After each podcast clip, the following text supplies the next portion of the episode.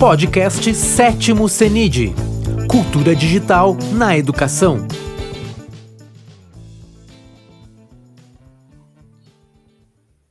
Bom dia a todos, sejam bem-vindos ao terceiro workshop de metodologias ativas do sétimo CENID de 2021.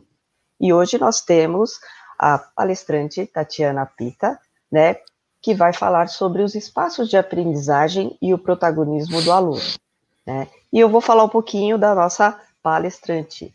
Né? A Tati possui graduação em pedagogia pela Universidade Presbiteriana Mackenzie, especialização em psicopedagogia pela Unip, mestre em educação pelo programa de História, Política e Sociedade da PUC, professora de graduação do curso de Pedagogia e de pós-graduação das áreas de educação, né, coordenou o curso de Pedagogia da Faculdade Método de São Paulo, tem experiência nas áreas de educação, com ênfase em métodos e técnicas de ensino, trabalhou como contadora de histórias, né, trabalha né, como contadora de histórias de eventos e formação, assessora pedagógica e supervisora em editoras com experiência na formação de professores na rede pública e privada, treinamento de equipe comercial e produção de materiais didáticos, proprietária da empresa Pita Assessoria Educacional, né? E, lógico, sejam todos bem-vindos. Seja bem-vinda, Tati. Muito obrigada. Eu agradeço muito o convite. Espero que seja uma manhã proveitosa. Obrigada. É uma manhã super proveitosa a todos nós. Tá? Agradeço imensamente a participação. Obrigada, obrigada, Verônica, obrigada a todos. Vamos conversar um pouquinho então sobre uh, essas questões de espaços de aprendizagem e o protagonismo do aluno. O, a minha intenção é que a gente possa promover um diálogo a respeito de, uh, da mudança de comportamento necessária é, para que todas as metodologias ativas e todas as novas estratégias dessa escola inovadora que a gente tanto busca sejam realmente é, eficazes.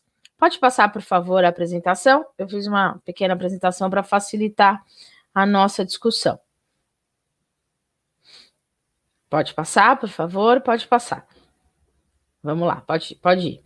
Para começar, é, vamos entender quem é esse, esse aluno de hoje. Né? Uh, a grande dificuldade de muitos professores, obviamente, é esse choque de gerações que é diferente de, um, de uma questão só de idade, né? Nós estamos falando de um comportamento diferenciado que hoje, obviamente, é focado nesse conceito de cybercultura, completamente diferente da nossa formação e da nossa, é, é, da nossa própria é, é existência, né? Na, da nossa geração e dessa. A geração que nós temos como alunos ela naturalmente já participa de vários espaços de aprendizagem. Então, essa é uma característica que precisa hoje ser entendida por nós. Os nativos digitais uh, mergulham naturalmente no espaço uh, virtual e no espaço presencial e interagem com esses locais de maneira natural, completamente diferente da gente, que ainda tem um, uma grande resistência a navegar e entender o que significa o espaço virtual, isso é o importante. Quando a gente está falando de espaço, é ocupação desse local, não é para como para muitos de nós a ideia da máquina, é a ideia de estar, é a ideia de pertencimento a este também lugar, é, e que, obviamente, como o espaço presencial, nos permite passear por vários lugares e nos permite aprender uh, muitas coisas. Então, eles têm, obviamente, mais acesso direto à, à, à, rede, então, eles estão conectados nesses dois lugares. Eles têm uma característica importante, uh, os nativos digitais, aqui está a geração Z, mas isso inclui a geração alfa, uh, que são autodidatas. Então, é natural você ver essa garotada buscando, deixa eu ver aqui como é que faz, deixa eu ver é, o que é que o, que é que onde eu vou achar essa dúvida, o que estão falando aqui ou ali. Uh, nós que tínhamos esse entendimento de que para buscar esse conceito, essa informação, nós íamos ao, ao, ao livro, à biblioteca, e agora está tudo em mãos. Então, eles naturalmente fazem isso.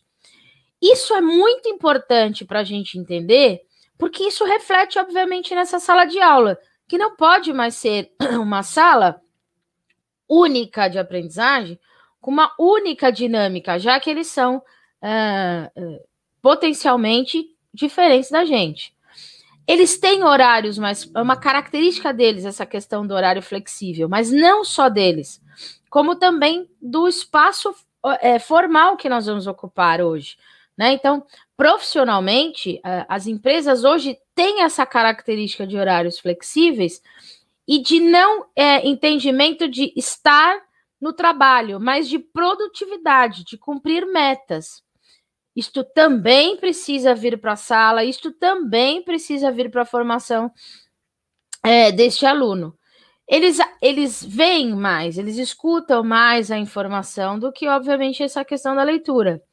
Uh, e uh, eles estão acostumados a, a tanto se relacionar, a conversar, a dialogar, a trocar, a essa ideia da globalização.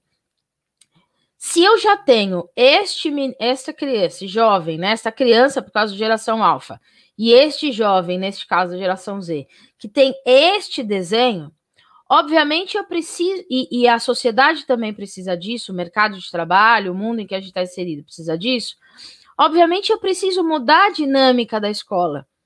É, o que eu quero que a gente, o que eu quero que a gente dialogue hoje e entenda é se eu não, não tenho claro essas características deste meu aluno, se eu não tenho claro esta ideia uh, uh, de, de novas formas de aprender, é, de nada adianta eu ter uma escola que se diz inovadora ou que pratica as metodologias ativas. Pode mudar, por favor? O que, que a gente busca, então? Eu busco esse protagonismo desse estudante. O que, que significa esse protagonismo do estudante? Significa que eu quero um, um, um sujeito que participe ativamente de todas as fases desse processo de ensinar e aprender. Uh, isto é, é, parece fácil de se falar, mas é difícil de se executar. Por quê?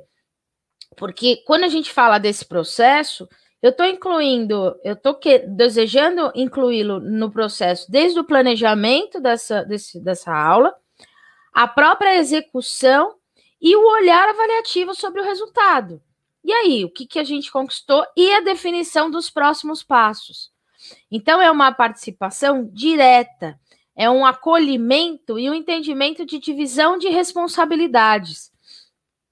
A minha posição como professor uh, torna-se na questão de ser o tutor deste processo e principalmente, é, eu acho que isso tem que ficar muito claro para todos nós, que a nossa função é auxiliar na aprendizagem do outro. Então, aquilo que eu promovo em sala de aula, as ações pedagógicas, a construção dos espaços em que ele vai é, é, passear para poder uh, uh, aprender, elas não estão é, em função, elas não, elas não é, auxiliam no meu ensinar, mas sim no aprender do outro. Isso é uma diferença muito significativa uh, nesse entendimento do que hoje é o papel da escola e o papel do professor. Né? Então, aprender o outro que está ali para.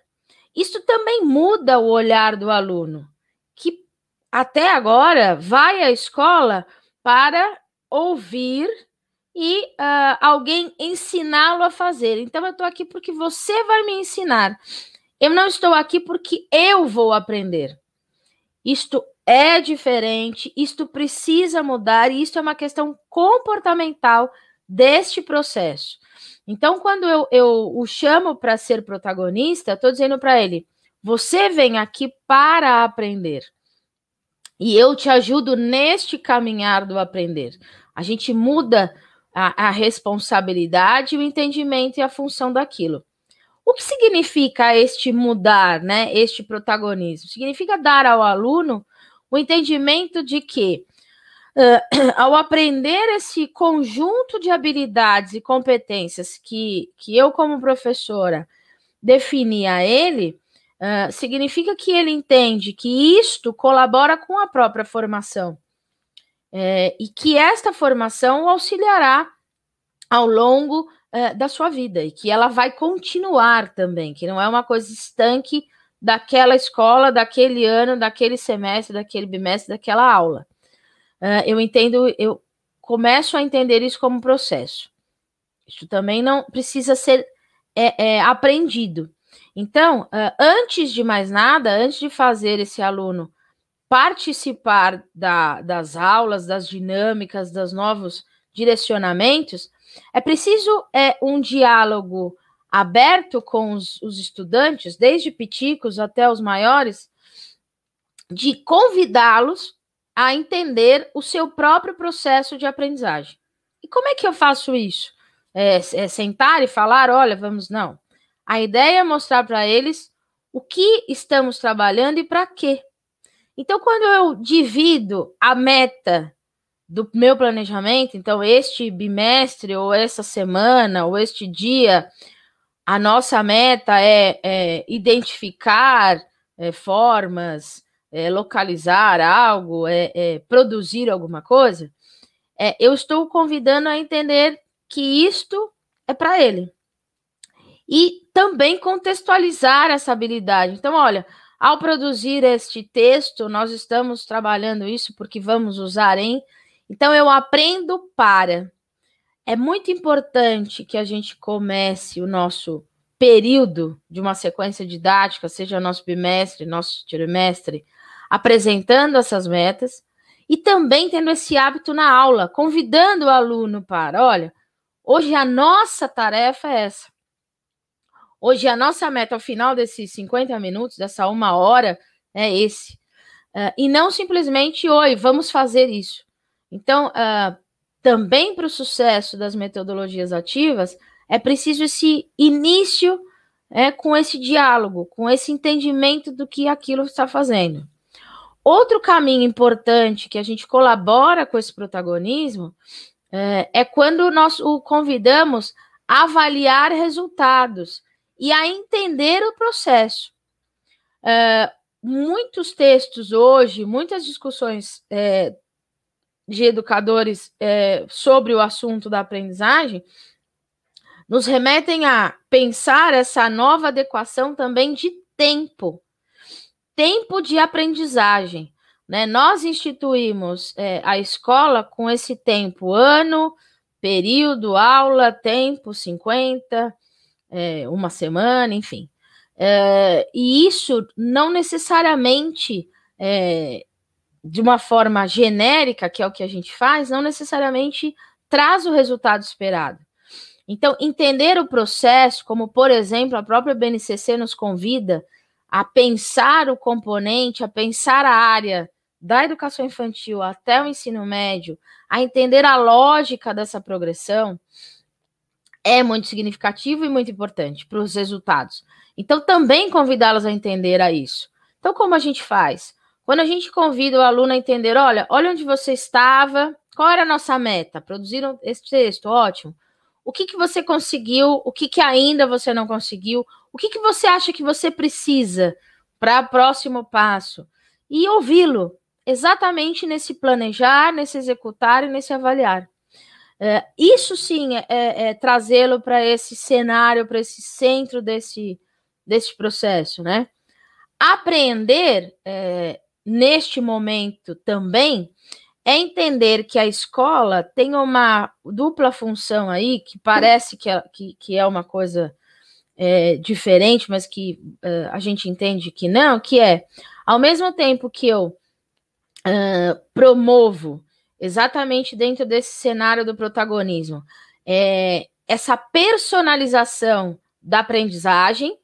Então, ao, ao, dialogar com o aluno sobre a sua própria seu próprio desenvolvimento, ao dialogar com o aluno sobre os resultados obtidos, sobre as estratégias que eles vão buscar para poder é, resultar nesse cenário. Quando eu, quando eu faço tudo isso, eu tenho essa personalização.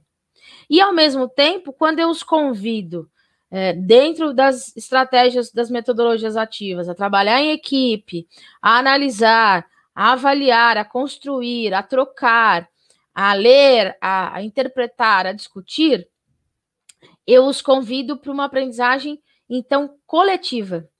Então, eu padronizo, né, eu personalizo a, o aprender para que ele possa utilizar isso com os demais. Esse é o nosso novo olhar. É assim que eu preciso administrar a dinâmica do meu plano e da minha sala. Mas isso é possível? Como é que eu faço isso numa sala de aula? É, peraí, eu, eu separo em grupo? O que, que é isso? Quando a gente é, agora começa a discutir, obviamente, as possibilidades híbridas de aprendizagem, que muito vocês vão ouvir ao longo desses dias aqui, é exatamente isso. É a possibilidade de usar outros espaços, é, é, inclusive virtuais, para para essa personalização, onde eu sozinha vou lá e posso é, ler mais, buscar outras fontes de, de formação, de informação para minha aprendizagem, e quando eu os trago para outros, às vezes fisicamente, às vezes virtualmente, para que ele possa é, trocar isso nos cases, nos experimentos.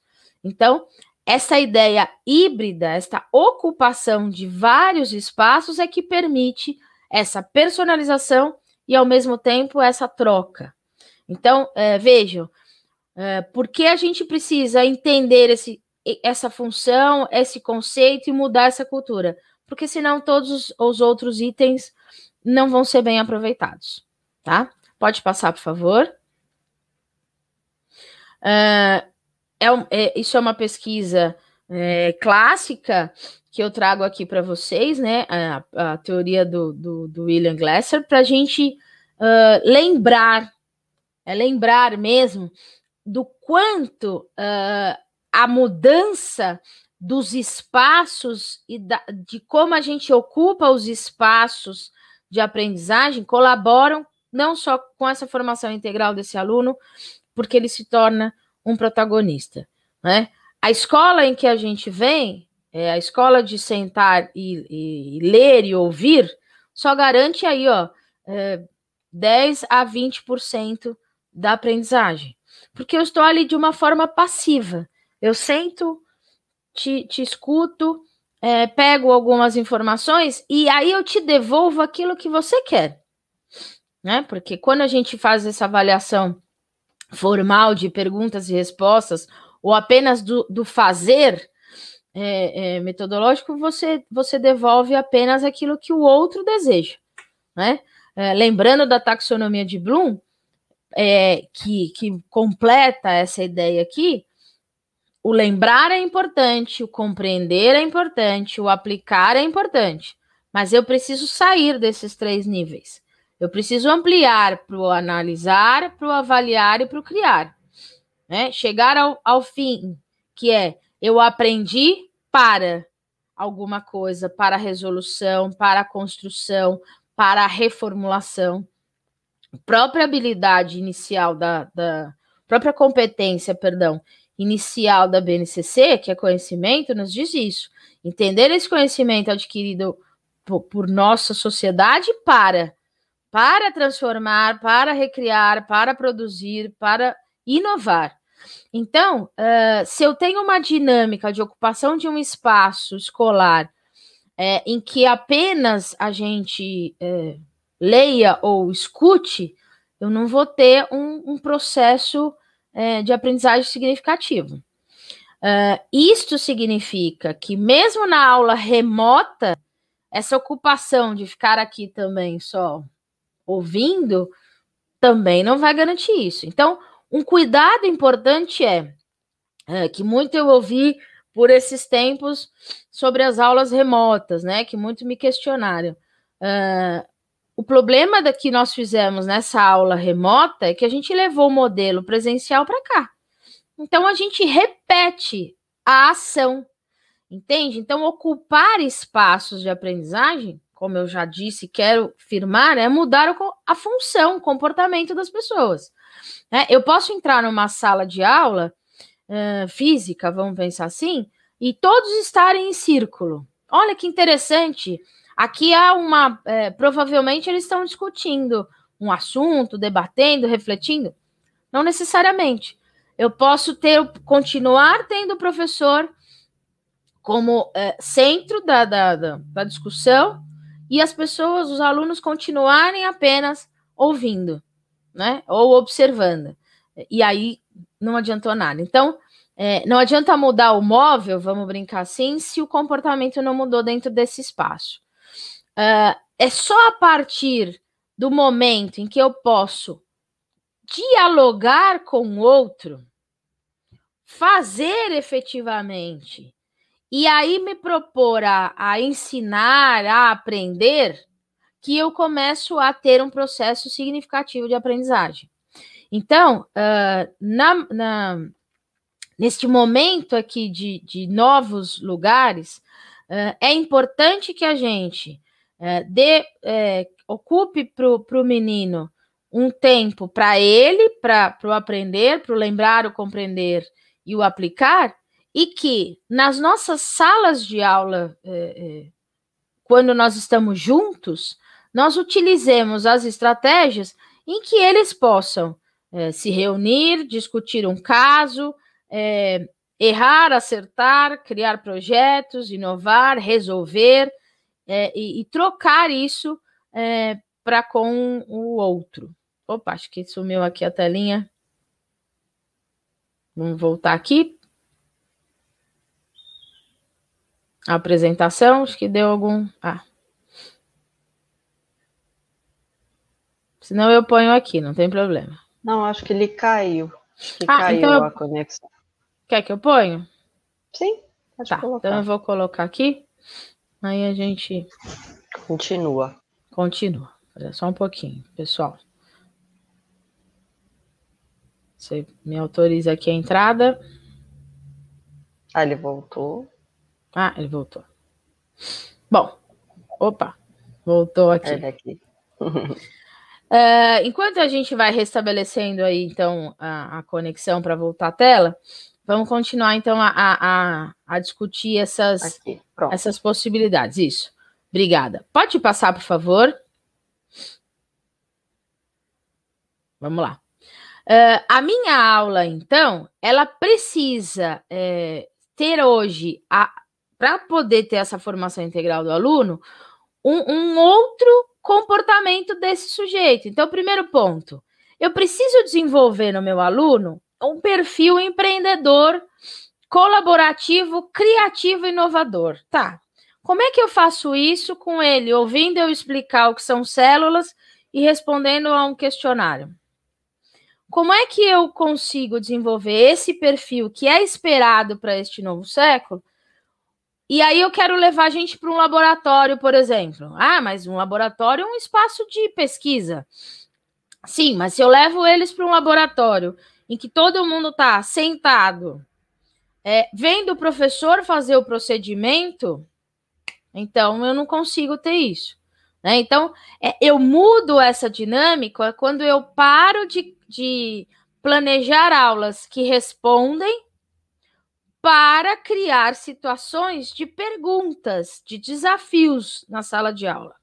Mas aí você pode estar questionando, tá bom, Tati, mas como é que ele vai saber o que é célula? Como é que ele vai saber o que é, como fazer o procedimento é, é, científico, enfim?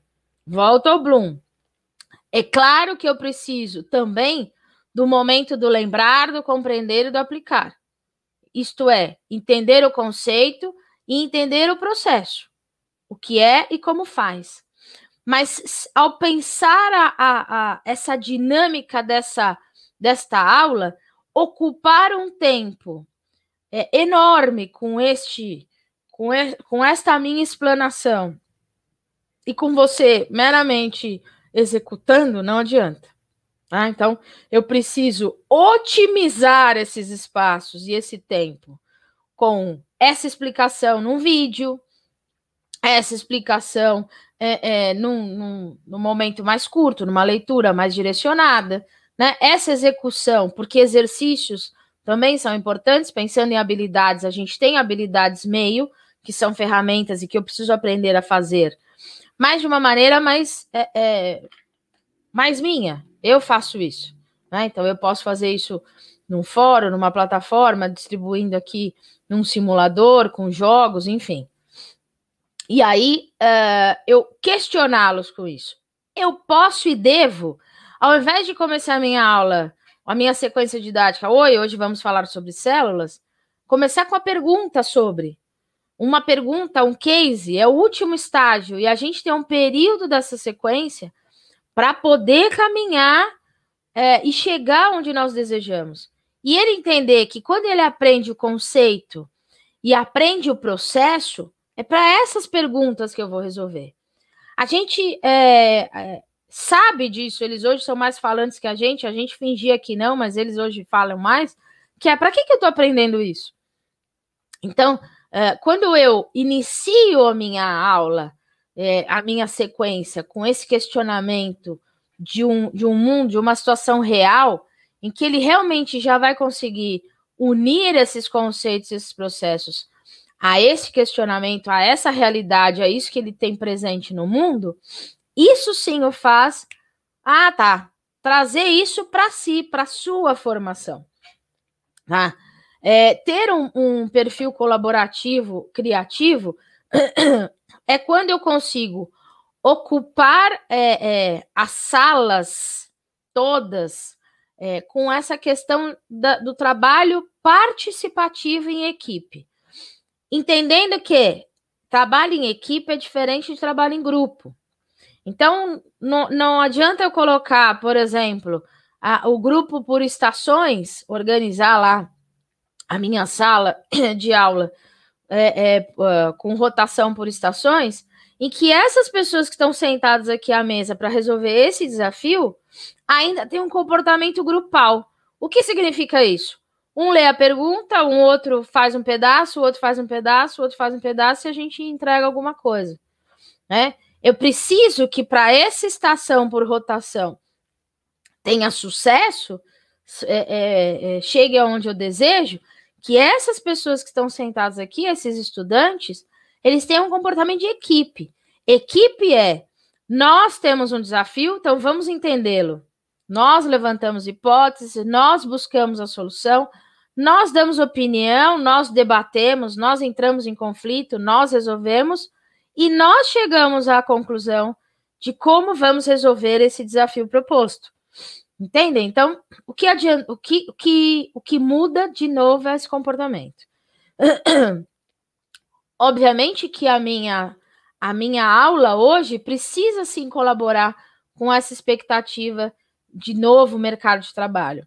Mas o que é esse novo mercado de trabalho? É um, é um mercado é, é, que muito mais eu preciso de um aluno que tenha o autocuidado, que tenha pro, projeto de vida, que tenha um, um saiba planejar metas a curto, médio e longo prazo. Ontem eu conversava com alunos do sétimo ano. A gente é uma sugestão aí. Né? Nós, eles leram o livro do Hugo Cabret, né? As invenções do Hugo Cabret. E uh, eu passei um trecho do filme para eles, do que vocês encontram na rede, no YouTube, é legal para trabalhar com os alunos, que fala do trecho do propósito. Será que nós temos, todo mundo tem um propósito, né? Ele fala se as máquinas têm um propósito e que as pessoas também devem ter um propósito. Qual é o meu propósito? É, então, hoje, trabalhar lá a competência de projeto de vida, eles entenderem esse propósito, tá bom, e é o que eles ontem falavam: ah, eu quero estudar em tal lugar. O que, que eu preciso? Eu falava para eles. Ah, eu preciso pesquisar a faculdade, eu preciso economizar, eu preciso de um curso de inglês. Eles começarem a criar essa organização. Eu brinquei com um deles que dizia: ah, eu quero morar fora, era um, um rapazinho. E eu disse: Você sabe cozinhar? E ele falou: Um pouco. Eu falei: Você acha que isso é, isso é um fator importante? Ele falou: É eu vou ter que cuidar de mim, né? Eu vou ter que cuidar é, da, da, do, do, da minha casa, da, das minhas coisas. Falei, o quanto você já faz isso?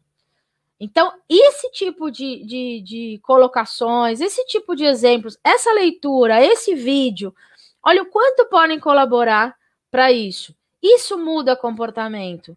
Isso vai fazer esse aluno se tornar um protagonista, tá? E, obviamente, essas competências cognitivas e socioemocionais que a gente já espera que estão na própria BNCC. Essas competências, essa relação é, é, com o outro, com o aprender, aprender a aprender, né? Aprender a desaprender. Engraçado esse termo, né? Interessante. Uh, numa, num, num, vídeo que também vocês encontram no, no YouTube, é, do projeto da Escola Inovadora uh, do, do, do Futura, né? A escola da, na Escola da Catalunha, é, vocês acham lá, é, existe o, uma, das, uma das professoras ali, ela diz, a gente precisa ensinar a aprender e desaprender no mesmo ritmo.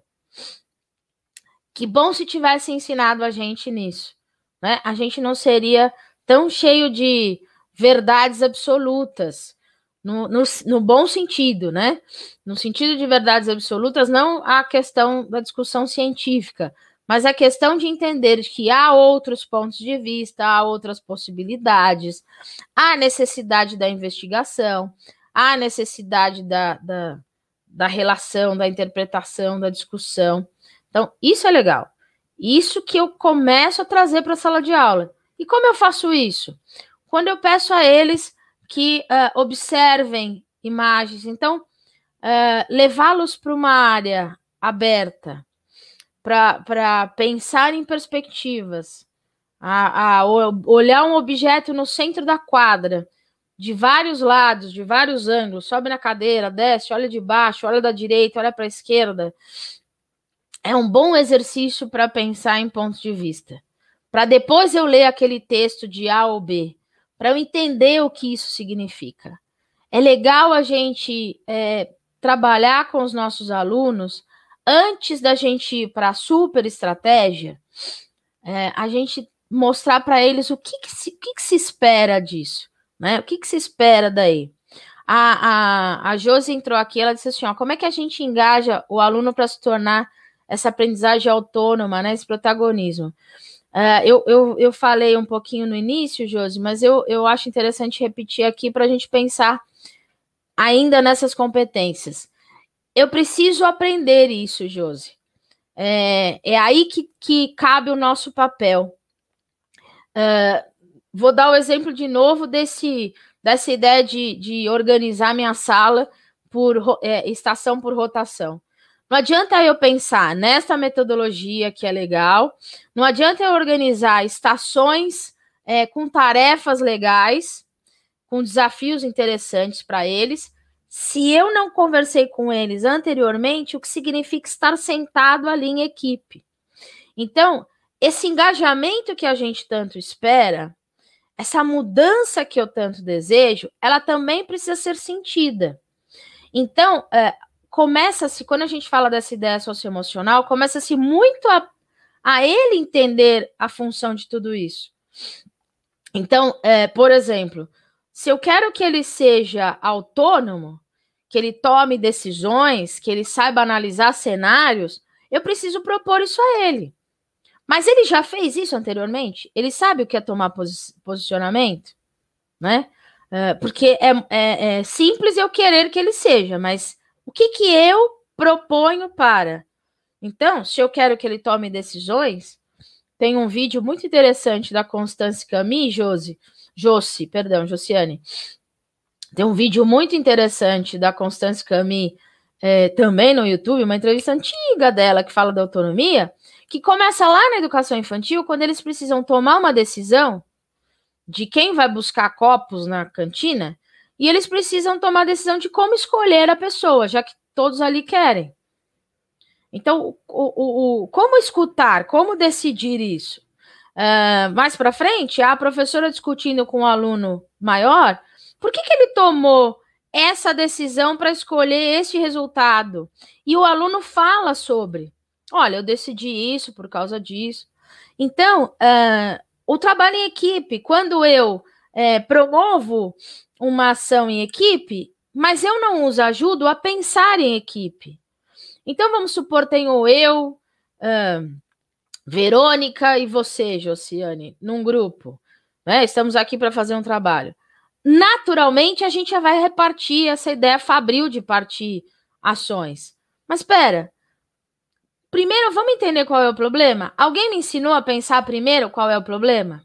Então eu preciso pensar qual é.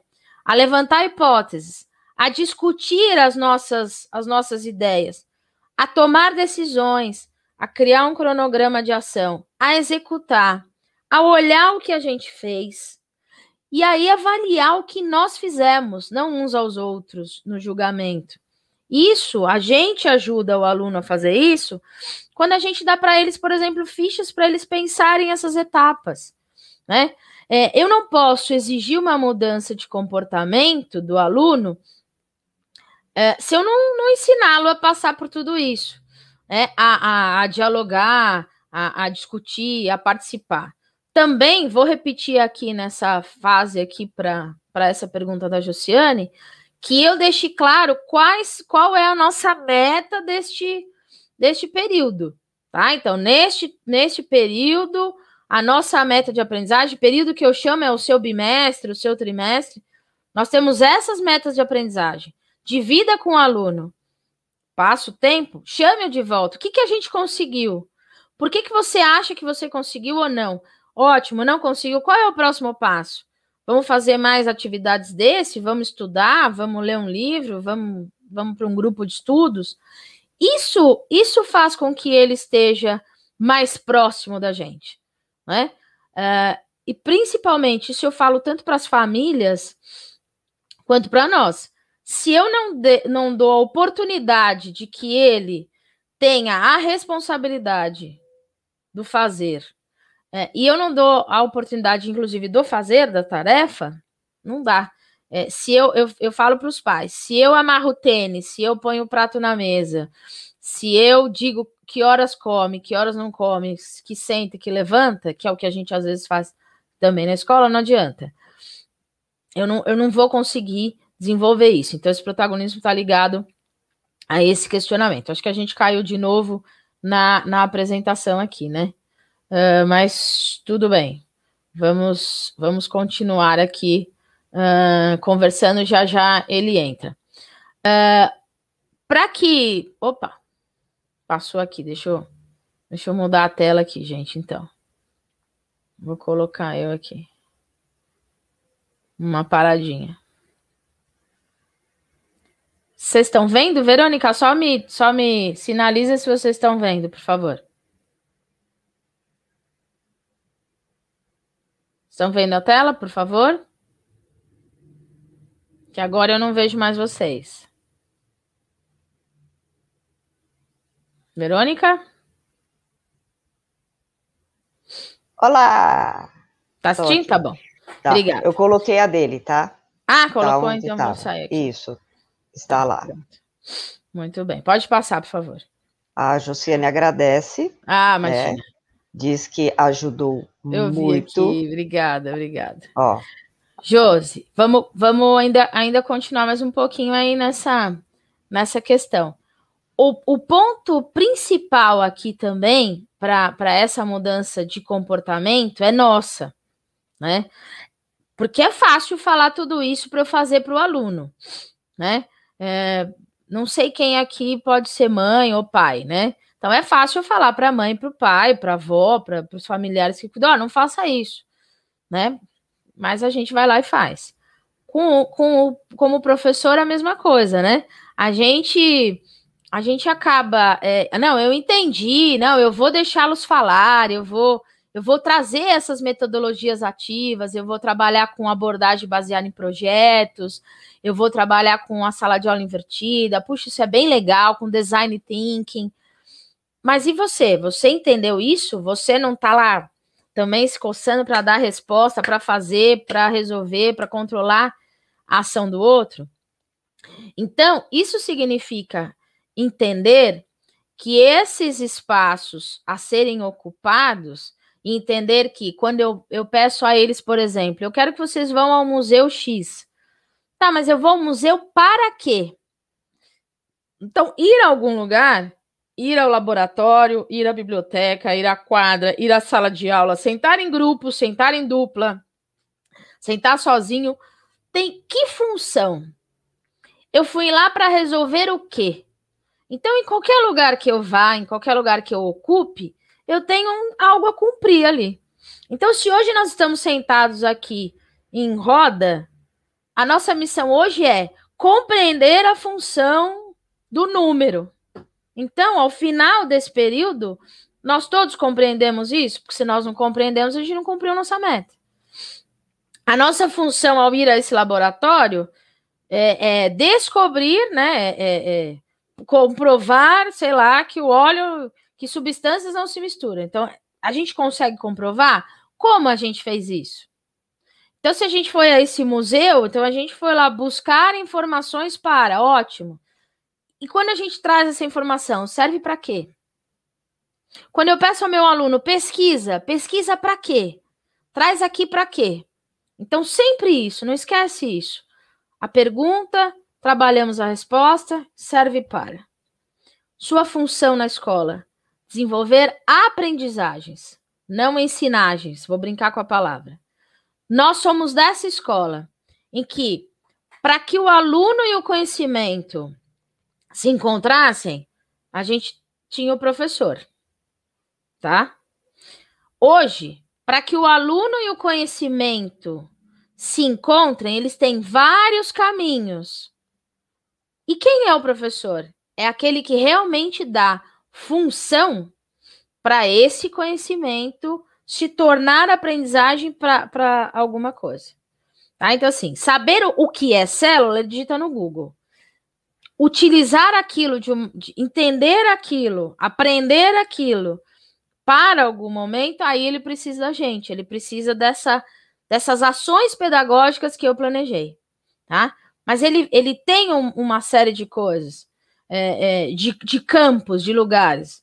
Então, eu estou dando aula de história lá, e a Fabiana, a Fabiana vira para mim, levanta a mão fala, professora, eu tô vendo aqui, a senhora tá falando aí da, da guerra, mas eu tô vendo aqui, achei aqui no site que me fala outra coisa. Mas Ótimo, vamos ver. Essa fonte é confiável, ela não é? Que ponto de vista ela está trazendo, que não está? Então, a minha função não é falar o conhecimento para você conhecer. A minha função é te ajudar a, é, é, a, a ler, interpretar, a pesquisar, a, a destrinchar esse conhecimento que você tem na sua mão e que ele não é algo estanque, ele pode mudar ao longo do tempo. Por isso, aprender e desaprender com a mesma velocidade. Pode mudar, por favor? Podem fazendo perguntas aí também, assim como a Josiane, que é bem legal, viu, gente? Agradeço aí a participação de vocês. Mesma história, outro cenário, tá? Uh, esse conhecimento e essa experiência eram minhas, então eu ia dividir isso com você, meu aluno, tá? Então uh, as suas as suas relações com esse saber elas estavam partilhadas na maneira como eu achava interessante ensinar isso. O meu vídeo, a minha fala, o meu exercício, a minha descoberta, o meu caminho. E de repente, agora, quando a gente muda isso para um aprendizado centrado no, no aluno, o professor vai construir caminhos para que isso aconteça. Então, eu tenho esse aluno que, que ao chegar a esse para chegar a esse conhecimento, talvez já traga alguma coisa, talvez tenha seja o que, que a gente vai discutir. Então, esse levantamento de hipóteses, essas possibilidades que a gente faz no início da, de uma sequência didática são muito importantes para reflexão. Então, uma sugestão também é: vai começar um assunto, vai começar uma temática, vai, vai desenvolver um, um, um caminho. Comece por essa pergunta, esse case. Trabalhe levantamento de hipóteses. O que, que vocês acham sobre isso? O que, que vocês imaginam? O que, que vocês já conhecem? Anota essas hipóteses e guarda. Guarda aqui no bolsinho, tá? Segura elas aí que a gente já vai chegar lá. Como é que eu vou traçar esse caminho para entender isso? Por exemplo, não precisa ser só minha aula expositiva para falar sobre o conceito de adição. Eu posso assistir um pequeno vídeo, eu posso ouvir outra pessoa, eu posso ler um texto. Então, fontes diferentes. Isso é espaço de aprendizagem. Essas fontes diferentes para entender esse conceito, uh, experimentos diferentes em que o, o, o aluno trabalha de modo é, individual e coletivo. Lembra? Personalizar o aprendizado e promover a troca coletiva. Então, crie momentos em que eu vou entender esse conceito, usando as plataformas, usando exercícios só para mim, usando é, é, em que eu posso escolher que textos eu vou ler, que caminhos eu vou ler, e depois traga-os para o coletivo. Então, ocupe melhor o espaço em que todo mundo está junto, seja no virtual ou seja no presencial, na aula remota. Ocupa isso melhor.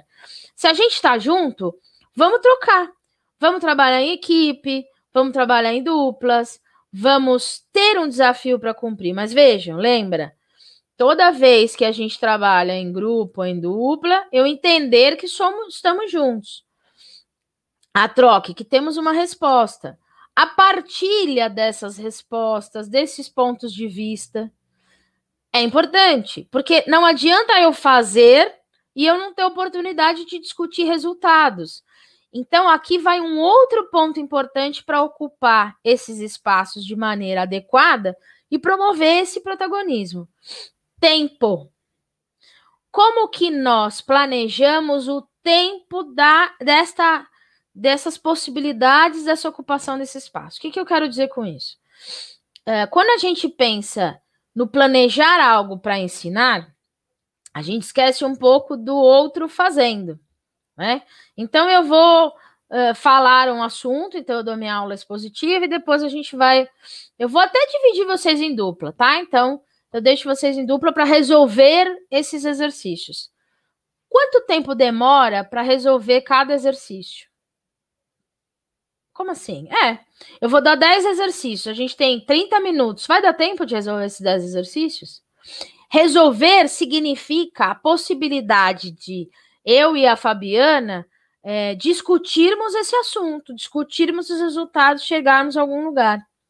Não fazer mecanicamente. Ou eu faço, a Fabiana olha, ou vice-versa. Tá? Então, discutir. Mesmo sozinho, dá tempo? Quantas vezes você pode ter ouvido em sala de aula, professor, não deu tempo de eu acabar? Tudo bem. Não, tudo bem não. Para que que eu fiz aquilo? Que horas a gente vai retomar aquilo? Então, pense sempre em começo, meio e fim. Planeje esse tempo. Se você quer que eles leiam o texto, que eles discutam isso, que eles partilhem resultado, que você sistematize, você tem que dar uma leitura de texto, dividir esse tempo, de modo que tudo isso aconteça de uma maneira adequada.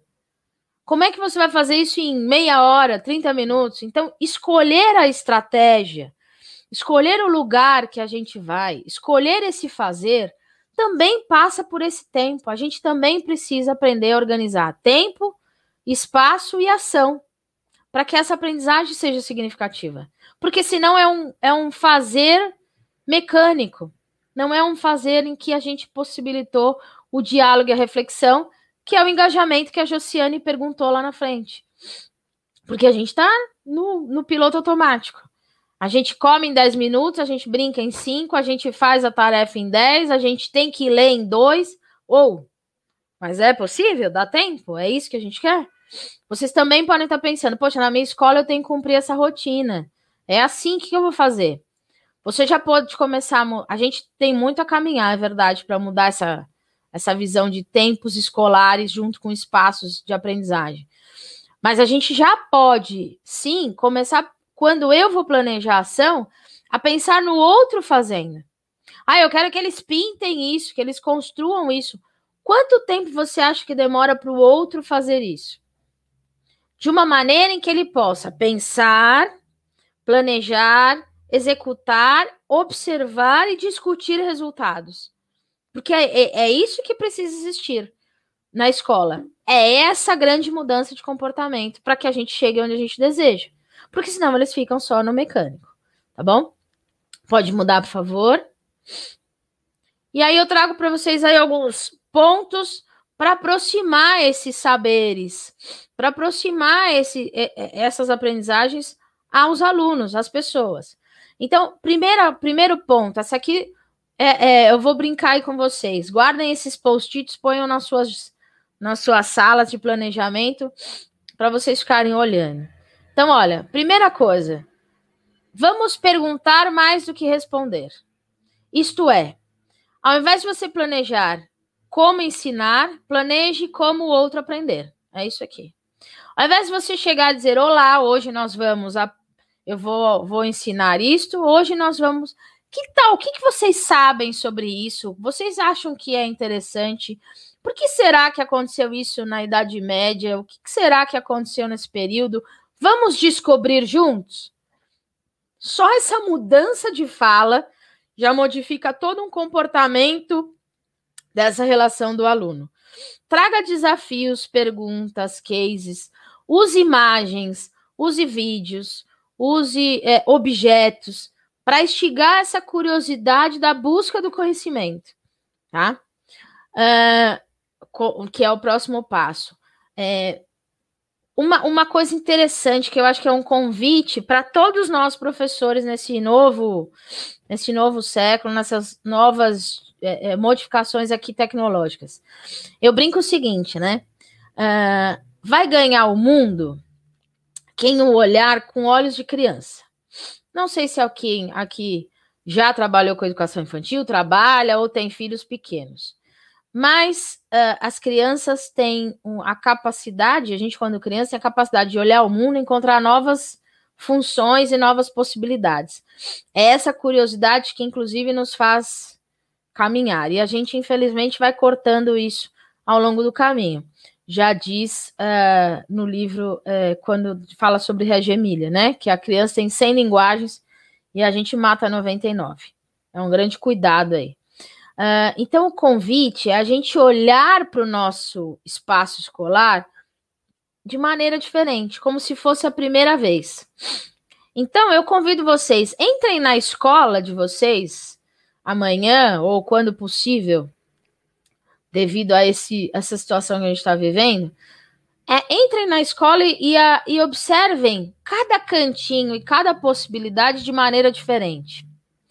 Olhem ah, os materiais didáticos, as aprendizagens, as habilidades, como se fosse a primeira vez que você estivesse dando aula sobre aquilo, né? Que você estivesse trabalhando aquilo, né? É, esse olhar encantador da novidade nos faz encontrar novas possibilidades. O olhar viciado da rotina e do ah, eu sempre fiz assim, eles sempre aprenderam, isso trava a gente de uma maneira absurda.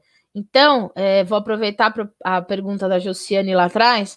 Não é só o aluno que precisa aprender também a rever os olhares, ou ser autônomo, tomar outras decisões. A gente também. Vale para todos os setores da nossa vida. Então, isso quer dizer que observe outras possibilidades de aprender o que você deseja, aquela habilidade, com uma gama maior de materiais. Tá? Isso inclui é, produção de textos, não é só escrito. Vá para a rede, use jogos, use materiais concretos, use exemplos, leia mais, busque mais. A gente também precisa ter esse comportamento.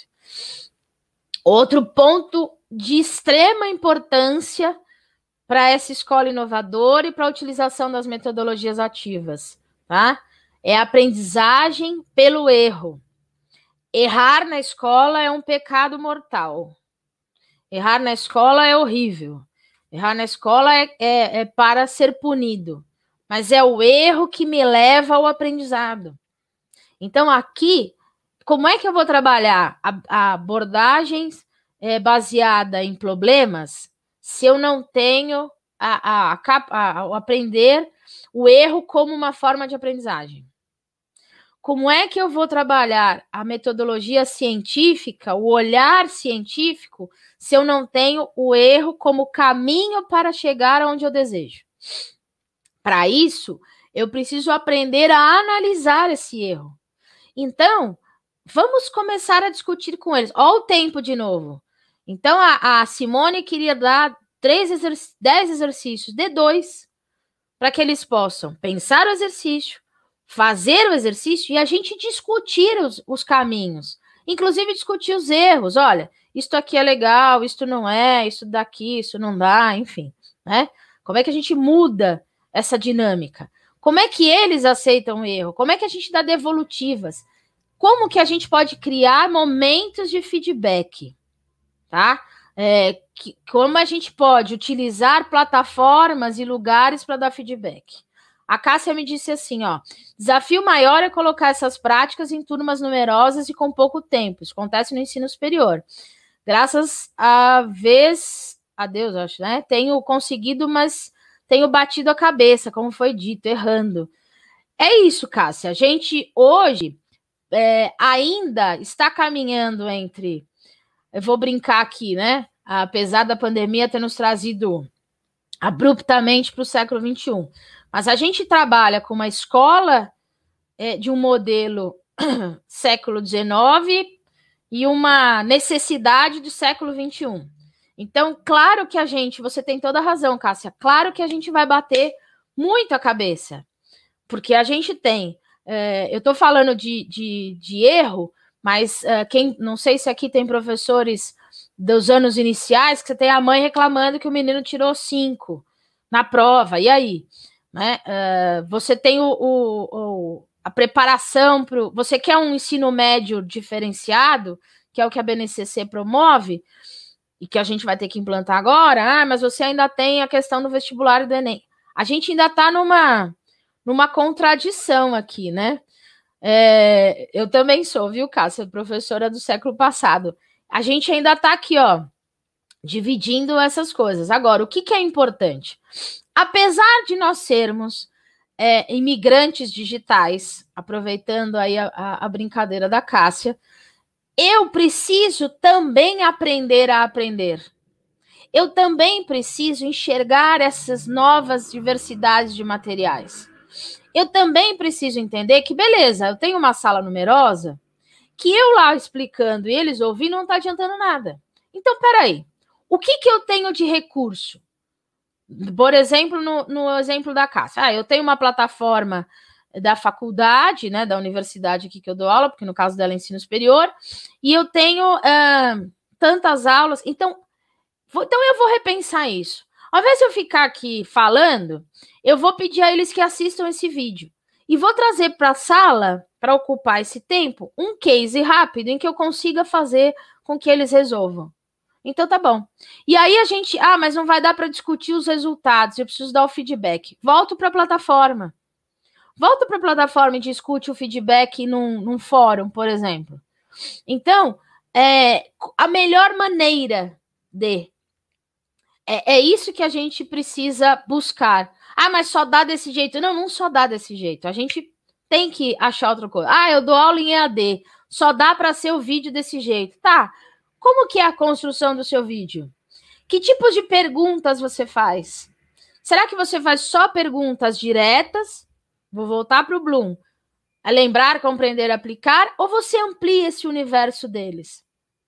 Né? No, no, nos fóruns que você cria, que tipo de engajamento você quer deles? Que tipo de textos você dá para eles lerem? Isso já faz a diferença.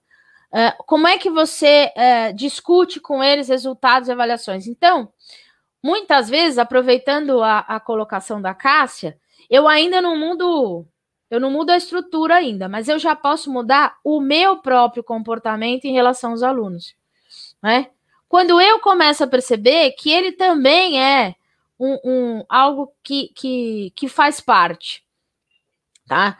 Uh, deixar para eles e para nós essa incerteza, essa desaprendizagem, né, que está aqui entre aspas. O que, que é isso? É o um entendimento da necessidade de ir atrás desse conhecimento, dessa, dessa análise, desse cenário dessa, dessa autonomia, dessa busca, desse erro, desse diálogo, desse trabalho em equipe. Claro que, e aí eu vou de novo aproveitar o exemplo da Cássia. Quanto mais velho é meu aluno, mais difícil de mudar um comportamento. É igual a gente, né? É, essa nova escola, essas novas estratégias, essa nova discussão, ela vem, por exemplo, nos nossos documentos na BNCC, sendo pedidos da educação infantil. Espera-se, com essa nova reflexão, com esse processo que a gente está vivendo, uma geração que venha diferente. É muito mais difícil para a Cássia mudar um comportamento do aluno dela do ensino superior, que tem enraizado um processo de ensinagem, põe entre aspas, do que mais de aprendizagem, do que antes. Do que este que vai vir aqui e vai caminhar é, de maneira diferente, tá? Uh, pode passar para fechar, por favor? Pode passar, que esse é um, só uma representação. É, resumindo tudo isso, né? Eu acho que o que mais a gente precisa é, é, entender e começar a mudar é que nossa função é criar espaços para o outro aprender. Para que eu tenha isso em mente, eu preciso entender o outro. Entender o, o meio que eu estou inserido, entender os recursos que eu tenho. Então, não posso mais generalizar aprendizagens. Eu dou aula de, de metodologia de ciências e isso é para sempre. Né? É assim todas as turmas que eu vou dar. Não. É, a cada turma que eu vou entrar, eu preciso entender quem é esse público para poder criar novas estratégias para que essa metodologia seja bem trabalhada, né? Eu coloco aqui uma frase para fechar que educar é instigar, é provocar, é buscar aprendizagens, mas aprendizagens que sirvam para. Então, sempre que você for pensar na no seu plano de aula, eu faço um convite para você. Quando você olhar para o que você vai estar tá planejando, você pensa assim: isto aqui é para. Por que, que ele tem que aprender isso? Faça você a pergunta que ele faz. Professor, por que, que eu estou aprendendo isso? Faça você essa pergunta para você mesmo. Por que, que eu estou ensinando isso? Por que, que é importante? Onde vai levar ele? Tá bom? Pode passar, por favor. Para terminar, pode passar? Opa! Travou de. Oi, pode, pode ir para o último. Eu quero deixar aqui para vocês a última mensagem. Acho que travou aqui, né? Pode passar? Não. Então, a última mensagem que eu quero. Ah, pronto. A última mensagem que eu quero deixar aqui para vocês. Opa, é meu contato, tá bom? Então, por favor, é... obrigada, Cássia, obrigada, Josiane, que está aqui uh, fará a diferença. A Josiane está dizendo aqui que ela é graduanda em biologia, ela quer se formar e atuar como uma profissional que faça realmente a diferença nesse processo de aprendizagem. Josiane, só se você ter esse sentimento, com certeza você já vai fazer a diferença nos seus alunos. É isso que a gente tem que levar para sempre. Tem a gente um ano, 10, 50 anos de, de magistério, que a gente sempre tenha esse desafio. Como é que eu posso colaborar com o aprender do outro? Parabéns a você, Josi, pelo esse sentimento e a todos que estavam aqui. Tá aqui meu e-mail, por favor, se vocês quiserem essa apresentação, se vocês quiserem conversar comigo, eu estou à disposição. Minhas redes sociais, meu canal no YouTube também para você, para a gente continuar conversando, tá bom? Agradeço a, a possibilidade de participar desse seminário tão rico, com tantas coisas boas, com tanta gente boa participando. Verônica, muito obrigada novamente pelo convite. Obrigada, Tati. Eu que agradeço imensamente. E agora a sua.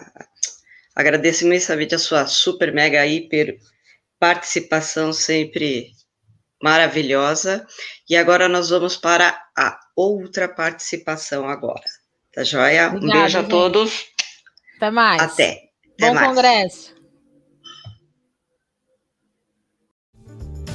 Este podcast foi produzido pelo GPID, Grupo de Pesquisa em Cultura Digital da UPF, em parceria com o Núcleo de Música, projeto de ensino do IFRS Campo Sertão. Composição de trilha sonora Felipe Batistella Álvares.